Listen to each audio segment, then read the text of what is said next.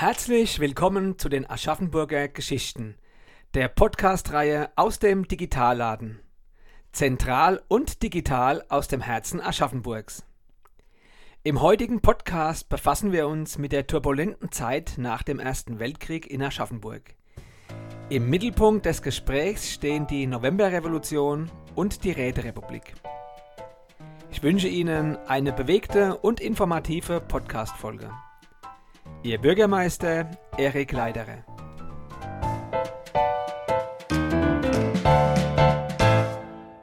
Lieber Herr Professor Jakob, vielen Dank, dass Sie unsere Einladung zu einem Gespräch über die Zeit der Novemberrevolution und der Räterepublik 1918-1919 in Aschaffenburg angenommen haben. Sie sind der Autor des Buches Revolution und Räterepublik in Unterfranken und demnächst erscheinen Ihr Buch über Kurt Eisner mit dem Untertitel Ein unvollendetes Leben und Ihr Essay zur Revolution im 21. Jahrhundert.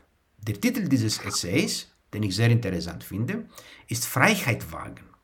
Herr Jakob, haben die Menschen in Aschaffenburg 1918, 1919 eine Revolution gewagt? Ja und nein.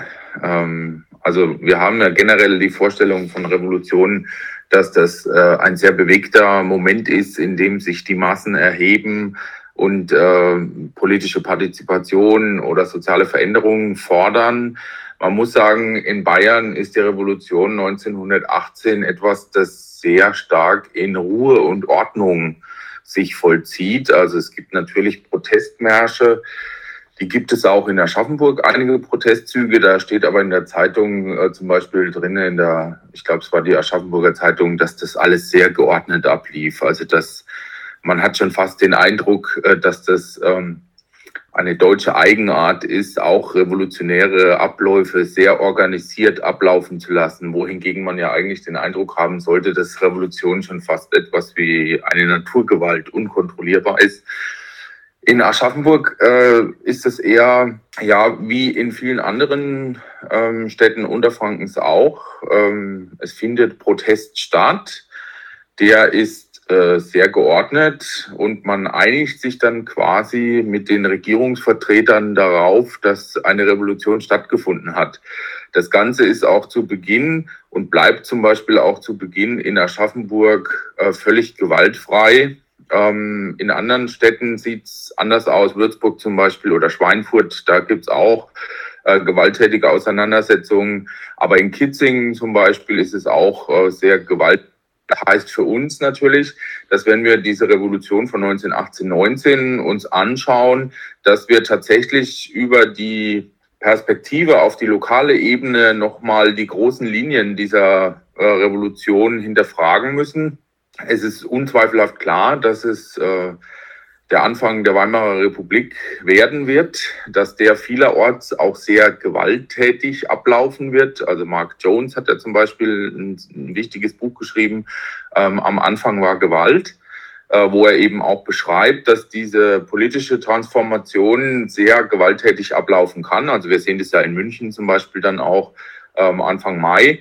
Aber die Revolution kann eben auch sehr leise, sehr geordnet ablaufen, was eben vom jeweiligen lokalen Kontext abhängt.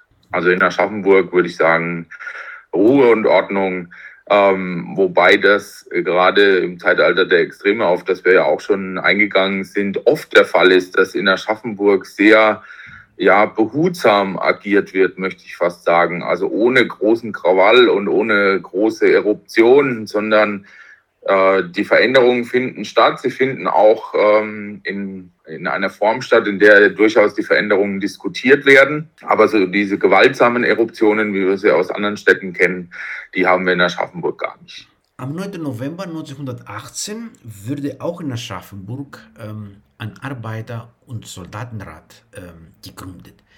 Ähm, und diese Arbeiter- und Soldatenrat war sozusagen die treibende Kraft der Novemberrevolution. Welche politische Kräfte waren darin vertreten? Ja, also der Arbeiter- und Soldatenrat, äh, der etabliert sich tatsächlich erst am 10. November, also etwas später. Ähm, die Protestzüge fanden aber schon am 8. und am 9. November statt. Äh, die sind teilweise spontan. Wir haben zum Beispiel Peter Pfarrer von der USPD der äh, eine Rede gehalten hat am scharfen Eck und daraufhin hat sich dann ein Protestzug formiert. In der Zeitung heißt es dann, also im Beobachter heißt es dann ein bisschen äh, despektierlich, das wären nur Frauen und Pimpfen gewesen, die da teilgenommen hätten. Äh, tatsächlich ist die Unzufriedenheit mit der Situation beziehungsweise der Regierung, die für diese Situation verantwortlich gemacht wird, äh, schon sehr groß. Es wird natürlich auch von äh, Hunger und Not stimuliert. Ähm, die Hungerwinter im Ersten Weltkrieg sind ja relativ bekannt, so dass auch da Verzicht eine große Rolle spielt. Politisch haben wir aber vor allem die treibenden Kräfte aus dem äh, Milieu der USPD. Also die SPD hatte sich ja 1917 gespalten in einen Mehrheits Flügel und äh, die unabhängige Sozialdemokratie, wobei in der unabhängigen Sozialdemokratie vor allem auch die pazifistischen Kräfte innerhalb der SPD gesammelt waren. Und äh, in Aschaffenburg sind äh, vor allem Mitglieder der USPD, das sind Adam Eisenhower, Oswald Lauer oder eben genannter Peter Pfarrer erstmal äh, die treibenden Kräfte, später dann auch noch andere wie Jean Stock zum Beispiel, ähm, der aber dann auch erst äh, von der Front quasi zurückkehrt, äh, da wegen einer Kriegs Antikriegsrede äh, strafversetzt worden war. Also der war quasi auf Heimaturlaub und hat dann in Aschaffenburg eine Rede gehalten gegen den Krieg und daraufhin ist er wieder an die Front geschickt worden. Das heißt, wir haben hier schon äh, ein, ja, in den Räten, ähm, sagen wir mal, der linke Flügel der, US, äh, der SPD, also die USPD ist schon äh, da eine der treibenden Kräfte. Das heißt aber nicht, ähm, dass es nur radikale politische Kräfte wären. Und äh, nach der Etablierung des Arbeiter- und Soldatenrats erklärt derselbe ja auch, dass ähm, in der aktuellen Situation die Zusammenarbeit aller gesellschaftlichen Kräfte erforderlich ist um quasi die politische Transformation erfolgreich zu gestalten. Und ich kann hier vielleicht gerade mal aus einem Flugblatt an die Bevölkerung zitieren. Und zwar, Gerne. wir rechnen auf die schaffende Mithilfe der gesamten Bevölkerung. Jeder Arbeiter an der neuen Freiheit ist willkommen. Alle Beamten bleiben in ihren Stellungen. Grundlegende soziale und politische Reformen werden wir unverzüglich ins Werk setzen. Arbeiter, Bürger und Soldaten Aschaffenburgs. Vertraut dem Großen und Gewaltigen, das in diesen schicksalsschweren Tagen sich vorbereitet. Helft alle mit, dass sich die unvermeidliche Umwandlung rasch, leicht und friedlich vollzieht. In dieser Zeit des sinnlos wilden Mordens verabscheuen wir alles Blutvergießen. Jedes Menschenleben soll heilig sein. Also in dieser Erklärung wird schon klar, dass, äh, sagen wir mal, der Linksradikalismus in Aschaffenburg ist jetzt nicht sonderlich stark ausgeprägt, sodass eine Veränderung, so sie denn in Aschaffenburg stattfinden soll, nur stattfinden kann, wenn alle politischen und auch äh, so, sozialen Schichten, möchte ich jetzt mal sagen, sich daran beteiligen. Ich finde sehr interessant diesen Aspekt der Zusammenarbeit zwischen den neuen, revolutionären oder etwas radikalen Kräften, wenn man an die USPD denkt, ähm, und dem traditionellen ähm, Verwaltungsapparat.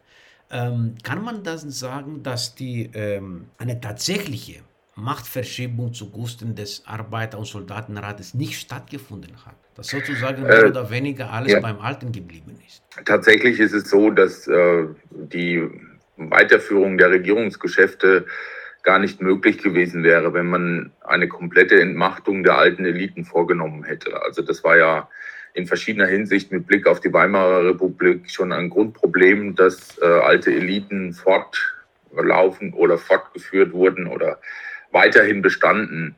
Und in Aschaffenburg wäre das auch unmöglich gewesen, ähm, eine Verwaltung aus dem Boden zu stampfen. Das heißt, man hat einfach die bestehende Verwaltung übernommen und gehofft, dass die sich äh, früher oder später der neuen republikanischen Ordnung äh, gewogen fühlen. Also auch Kurt Eisner hat ja erklärt, dass die Beamten erstmal ähm, in ihren entsprechenden Positionen bleiben, weil man gar nicht die Möglichkeiten gehabt hätte. Man kann es vielleicht mit dem Ende des Zweiten Weltkriegs vergleichen, wo dann die Frage der Entnazifizierung ähnliche Probleme gestellt hat, weil bestimmte Strukturen, ob das jetzt ähm, die Schulen oder die Rathäuser sind, ähm, können nicht einfach völlig ersetzt werden.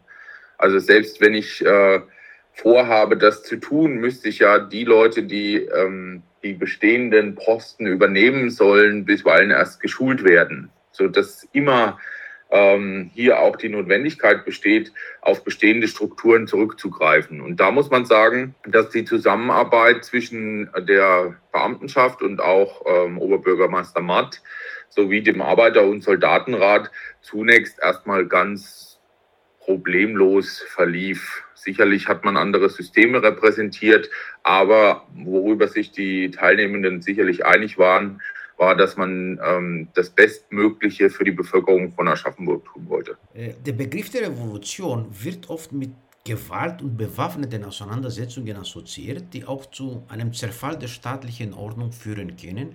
Sie haben ja ausgeführt, dass das in Aschaffenburg nicht äh, der Fall war. Ähm, hat, hat aber trotzdem die äh, Novemberrevolution die Bevölkerung gespalten? Und wie groß war die Angst vor einer Radikalisierung der Revolution und einem politisch-gesellschaftlichen äh, Umsturz nach russischem Vorbild? Also prinzipiell ist äh, es so, dass der Ablauf der Revolution in Aschaffenburg gewaltfrei äh, stattfindet. Also die Veränderung wird gewaltfrei erreicht.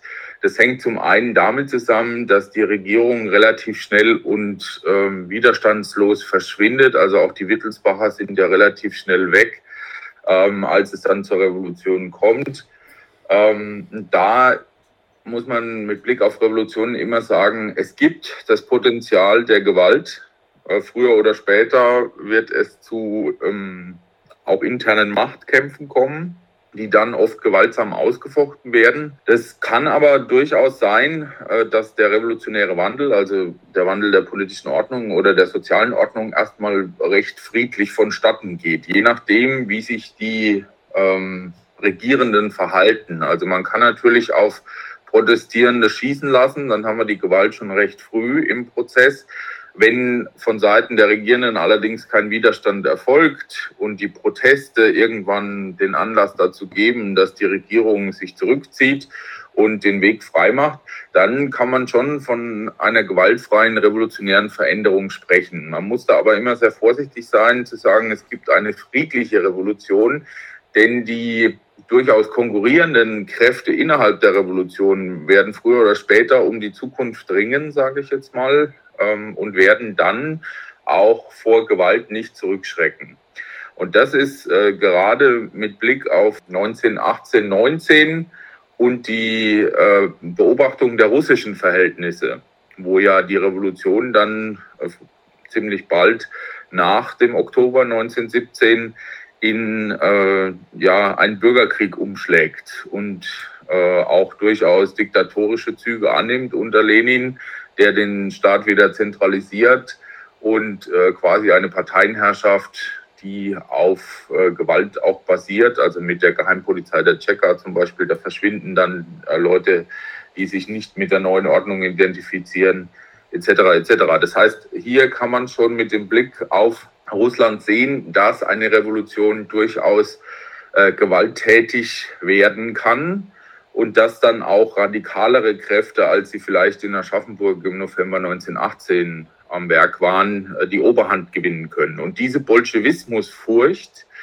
die ist sehr stark und die spaltet auch die Bevölkerung mit Blick auf die Revolution als solche. Also wir haben Teile der Bevölkerung, die diese Revolution begrüßt, weil es eben auch soziale Veränderungen verspricht und ein System beendet, das äh, durchaus ungleich gewesen ist. Ähm, und dann haben wir aber auch äh, diejenigen, die mit Blick auf Russland die Angst haben, dass diese Revolution umschlägt, sehr gewalttätig wird, sehr linksradikal wird. Ähm, das ist in den größeren Städten vielleicht äh, etwas gefährlicher oder etwas stärker spürbar als in Aschaffenburg. Aber wir haben auch grundsätzlich bei jeder Revolution das Problem, dass es natürlich diejenigen gibt, die sich von der Revolution eine Veränderung erwarten und diejenigen, die fürchten, ihre eigene Position innerhalb der bestehenden Gesellschaft zu verlieren. Und das spaltet äh, immer mit Blick auf die Revolution. Viele, für viele Menschen ist auch gar nicht klar, was äh, mit der Revolution dann eigentlich erreicht werden soll. Also wenn ich Teil der Elite bin, dann sage ich natürlich, äh, so wie es ist, ist es doch eigentlich ganz gut. Und warum sollen wir das System ändern? Warum sollen wir jetzt äh, vielleicht auch das soziale System ändern? Und dahingehend findet diese Spaltung schon statt. Die ist nicht nur politisch, aber auch natürlich. Denn gerade äh, die monarchistischen Kräfte oder die ähm, konservativ-katholischen Kräfte haben natürlich ähm, extreme Angst vor einer Radikalisierung der Revolution, äh, die dann vielleicht auch zu einem Staatsatheismus führt. Ähm, und man muss sagen, mit Blick auf die Meldungen aus Russland ist es zu Beginn äh, so eine Gemengelage, die viel auch auf Hörensagen und äh, ja, Geschichten basiert, die vielleicht so gar nicht akkurat sind, aber äh, die Angst vor einer Radikalisierung der Revolution natürlich stimulieren. Stichwort Radikalisierung. Eine wichtige Zäsur ist natürlich die Ermordung von Kurt Eisner äh, am 21. Februar 1919. Wie reagierten die Aschaffenburger Revolutionäre bzw. die Vertreter des Arbeiter- und Soldatenrats auf die Nachricht seines Todes? Ja, es ist natürlich äh, schockierend für diejenigen, die sich mit der neuen Ordnung identifizieren, die auch, äh, sagen wir mal, die Arbeit von Eisner gutheißen, der ja ähm, schnell zu einer Art Hassfigur wird, weil er auch die deutsche Kriegsschuld anerkennt, äh, weil er das öffentlich erklärt. Und da kriegt er natürlich viel Gegenwind, äh, hat auch sehr viele Schmäh- und Drohbriefe erhalten, äh, die ihn dann ähm, auch antisemitisch angreifen, die ihm bedrohen. Von vornherein wird ihm gesagt, du hast nicht mehr lang zu leben. Dann ab Mitte Januar, als äh, Luxemburg und Liebknecht in Berlin umgebracht worden sind, kriegt er auch direkte Todesdrohungen, die quasi sagen, schau dir Luxemburg an, so wirst du auch enden. Äh, das wird immer heftiger. Ähm, die Ermordung war letzten Endes, also wenn man diese Briefe alle mal gelesen hat, wenig überraschend, möchte ich sagen. Ähm, es gibt auch einen Brief von Eisner an seine zweite Frau, in dem er ihr schildert, dass er doch unter diesem, ja, ich sage jetzt mal Shitstorm, Neudeutsch, leidet und ähm, auch davon ausgeht, dass er vielleicht nicht mehr lange zu leben hat. Also er hat die, das schon ernst genommen, er hat aber äh, gleichzeitig die Pressefreiheit erhalten, hat nicht zensiert und äh, der Tod hat ihn dann irgendwie populär gemacht, möchte man fast sagen. Ähm, bei der Beerdigung in München waren sehr viele Menschen dabei, die vorher vielleicht gar nicht so äh, gut auf Eisner zu sprechen waren, aber die, dieser, diese Ermordung macht ihn nochmal wirklich populär. In Aschaffenburg ist man natürlich erstmal geschockt, ganz klar. Ähm, dann gibt es auch in der USPD, die sie ja dann später auch ähm, sich in Teilen zumindest zur KPD weiterentwickelt, beziehungsweise äh, Mitglieder wenden sich dann der neu gegründeten KPD zu, gibt es dann ähm, schon auch, äh, ja, ich sag mal, Kritik an dieser Hetze. Ähm, der Konflikt zwischen Mehrheitssozialdemokratie und unabhängiger Sozialdemokratie nimmt zu, aber wir sehen die Spaltung zum Beispiel ähm, vor allem auch mit Blick zwischen Arbeitermilieu und katholischem Milieu, wo es ja auch durchaus Überlappungen gibt ähm, als am Tag der Beerdigung der Arbeiter- und Soldatenrat ähm, eine Veranstaltung abhalten will und die Glocken läuten lassen will, äh, versteckt der Stiftspfarrer Ignaz Hergenröther die Schlüssel, damit äh, quasi niemand an die Glocken rankommt und die läuten kann. Also hier haben wir auch einen katholisch aufgeladenen Konflikt und äh, das spaltet die Bevölkerung schon. Zumal jetzt nicht so ganz klar ist, wie geht es weiter. Also Eisner war ja auf dem Weg zum Landtag, um zurückzutreten. Und dann hätte äh, die neue Regierung unter Johannes Hoffmann übernommen. Und die Ermordung lädt das Ganze jetzt nochmal auf und lässt ein gefährliches Vakuum entstehen, weil es keine geordnete Übergabe der Macht gibt. Und das führt natürlich dann auch äh, zur Radikalisierung in München mit den zwei Räterepubliken und zur gewaltsamen Niederschlagung. In Aschaffenburg ist das alles etwas, ja, ich sag mal, dadurch, dass es peripherer gelegen ist, vielleicht auch alles nicht ganz so dramatisch. Also es wird zwar später auch eine Räterepublik ausgerufen, aber das ist alles, ja, ehrlicherweise muss man sagen, äh, eine kleine Nebenepisode, wenn ich mir die Revolution als Ganzes in Bayern oder auch in Unterfranken anschaue, dann äh, würde man Aschaffenburg vielleicht eher als äh, Nebenschauplatz bezeichnen. Wie Sie erwähnt haben, mündete diese Radikalisierung in die Proklamierung der Räterepublik am 7. April 1919. Sie haben ja erwähnt, dass es in äh, Aschaffenburg äh, alles nicht so dramatisch abgelaufen ist, wie es in München der Fall war. Äh, wie würden Sie aber Aschaffenburg ähm, im Rahmen dieser bayerischen Räterepublik verorten? Ja, auch da muss man sagen, ist es eher äh, stiefmütterlich gehandhabt worden. Also in Aschaffenburg gab es ja am 6. April eine große Kundgebung auf der Großmutterwiese. Ähm, da war Jean Stock dann dabei, unter anderem auch als Vertreter der USPD.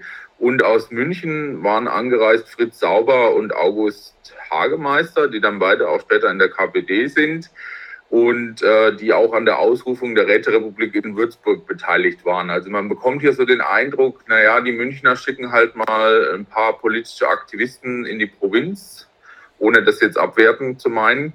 Ähm, aber aus Münchner Sicht natürlich ist Nordbayern, wenn man jetzt mal von Würzburg als Garnisonsstadt absieht, nicht so bedeutend. Und dann werden die da halt hingeschickt, sollen mal eine Rede halten und dann reisen die wieder ab.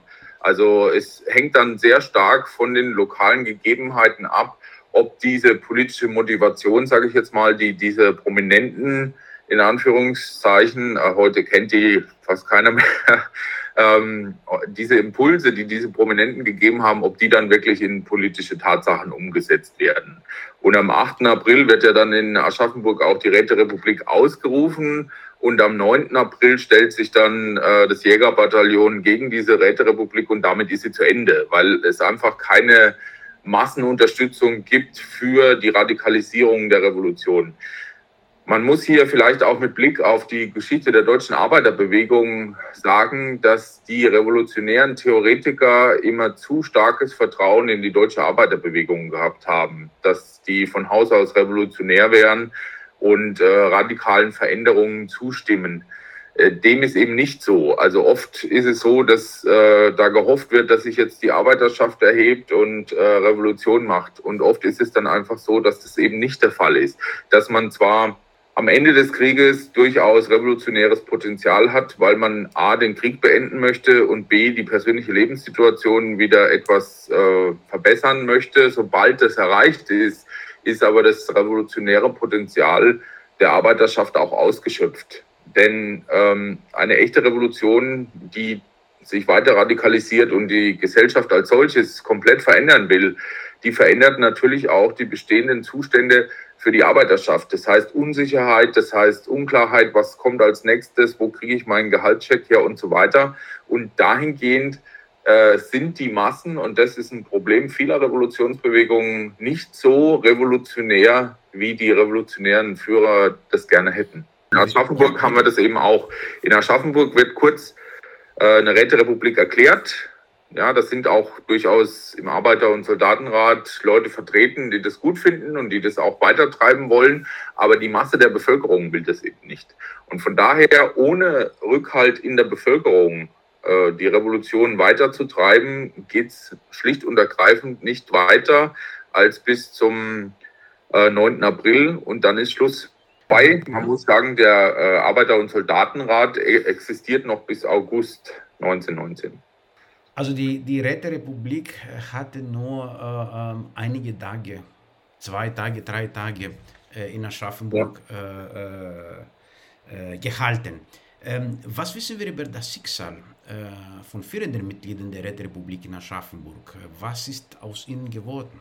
Ja, also im Mai 1919 wurden die Führungspersönlichkeiten des äh, Arbeiter- und Soldatenrates festgenommen und angeklagt. Äh, die Anklage lautete auf Beihilfe zum Hochverrat und äh, die wurden auch verurteilt. Äh, da gibt es eine Episode, da bin ich mir nicht so ganz sicher. Ich hatte das auch schon mal äh, mit dem Peter Büttner diskutiert, äh, dass Jean Stock angeblich wegen Gesundheitsproblemen die Haftstrafe nicht antritt. Und äh, da ist nicht so ganz klar, was da tatsächlich abgelaufen ist, ob er vielleicht auch äh, gegen andere Mitglieder ausgesagt hat.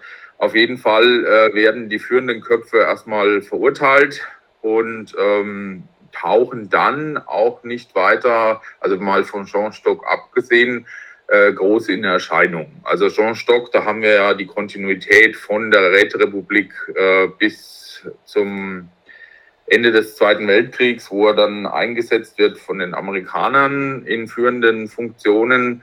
Ähm, da sehen wir durchaus eine gewisse Prominenz, aber äh, von den anderen ähm, Vertretern, also wenn ich jetzt an Eisenhower oder Lauer denke, da taucht nicht mehr viel auf. Also die werden dann auch nicht mehr ähm, politisch relevant, dass sie jetzt in irgendwelchen führenden Positionen sitzen. Von daher äh, ist es auf der einen Seite schade, dass äh, so wenig über die äh, Herren bekannt ist. Auf der anderen Seite ist es einfach auch der, ich sag mal, politischen Bedeutungslosigkeit dieser kurzen Räterepublik in Aschaffenburg äh, zu verdanken oder ja, ist eine Folge dessen, dass da wenig äh, bis gar nichts in der Erinnerung übrig geblieben ist. Gibt es außer der Männer auch Frauen, die ähm, an der, bei der Novemberrevolution und auch der Räterepublik eine wichtige Rolle gespielt haben? Oder ist es nur eine Sache von Männern? Also ich würde grundsätzlich äh, das etwas ambivalent beantworten. Also in den Quellen finden wir überwiegend Männer. Auch ähm, wenn ich jetzt Würzburg mir anschaue, wo es dann konkrete Listen auch gibt, wer in die Ereignisse involviert war, da wird eine Frau genannt und ja, ein paar Dutzend Männer. Ähm, die Frauen haben aber dessen ungeachtet äh, sicherlich auch teilgenommen an den Protestzügen zum Beispiel, wo sie ja auch in manchen Zeitungsartikeln erwähnt werden.